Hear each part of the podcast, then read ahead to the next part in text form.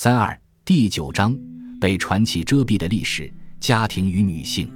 志怪与传奇实为一个人的左脚和右脚，而这个名为荒诞的人将志怪与传奇统一为一体，使得因为志怪而传奇，因为传奇而志怪。他们一体一身后，让荒诞有了生命与行动，这种行动、生命又因此获得了巨大的现实性。甚至有时候，在《聊斋志异》的写作中。不是因为作家写了日常现实和现实的历史，使得小说有了现实感和生命力，而是那种传奇中的志怪、志怪中的传奇，加剧了小说的现实意义和现代性。一如《红楼梦》中所有的细碎都在加剧它的写实、现实意义一样，《聊斋志异》中所有的传奇与志怪，又都在反证着蒲松龄的写实性和现实之意义。尤其在某类志怪和传奇的写作中。这类写作淡化了妖异孤鬼的浓墨与重彩，使现实中纯粹人的生活和景观占据着故事的高位和统治，而在这人的日常生活与日常景观中，却又可写镶嵌了传奇性或志怪性，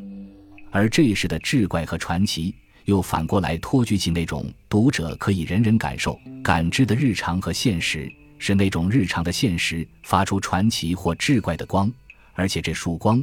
又把读者可感受的现实与日常照亮的每一毛孔、每一呼吸都有了浮雕的凸显和清晰，使人觉得这种日常是被凸显雕刻出来的，却同时又是极其日常尘世的。如果说现实与日常是一块尘埃俗土的话，那么从这块被脚迹踩至板结石硬的死土中生出一株一片的异花香草来，这也就是传奇了。倘若这些花草明明是艾草或毛地，但这艾草毛地上却又开出了牡丹、芍药和玫瑰，那也就从传奇进入志怪了。以此进一步的说，在这被志怪了的荒野草地上，不仅有了荒草、坟墓和狐狸，而且那坟墓里的尸骨和草间的狐狸又都成了人，包括其他种类的非人的人，他们都来到人间俗世里，和人生活在一起，和人生发着各种恩怨与情爱。这也就是《聊斋志异》最为华彩的耀眼之处了。我们现在把这一华彩循环倒回来，从狐鬼的非人导行一步到志怪，再从志怪导行一步至传奇，便可明白这一章被传奇遮蔽的历史、家庭与女性中超越日常现实的传奇性是怎样超越现实，又是怎样始终和日常实在在一起。不会如志怪样常常跳脱与现实为邻的传奇，而进入荒诞或跨过荒诞走向只可意会而不可究其逻辑的鬼怪层面上。传奇与日常为邻居，志怪与传奇为邻居，与现实有更远的距离拉开着。但他们传奇、志怪与日常，彼此又被某种内在统一的荒诞串联纠缠在一起，如牛肉、羊肉。猪肉共同炒出的一盘浓香大菜样，菜式混为混体在一起，而本根里各自又有不同的根源与味源。从这个角度理解说开去，快刀是把三者联系在一起的最为妙然的精品小说了。明末技术多道，为什么明朝末年那个时候，济南府所属辖的十五个县和其他地区盗贼盛行呢？为什么那个时候有那么多的叛乱？起义和闹事，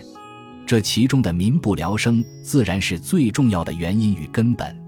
然民不聊生的现状，快刀没有血。但一个士兵因其杀头过多，使杀人的手艺练习到斩首无二哥，每次砍头都能让刀从骨头的缝里准准确确闪过去。这是何等的刀艺和京剧，得杀多少人才可以练出这等刽子手的绝艺来？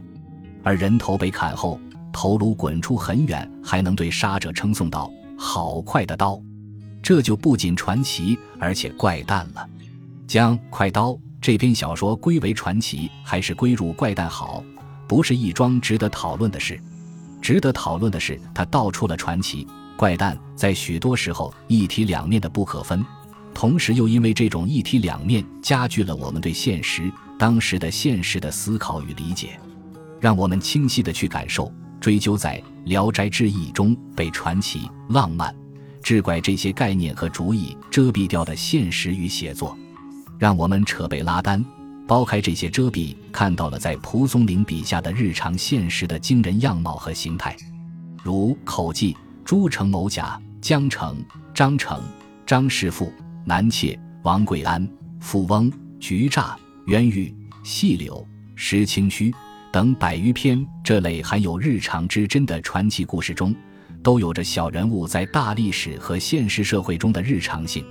且这种日常性，无论是繁碎之书写，还是在传奇中转化、镶嵌或铺陈，都因为传奇而使日常更醒目，因为醒目的日常而使传奇更凸显，从而使得这类写作成为《聊斋志异》整部小说的底色和基础。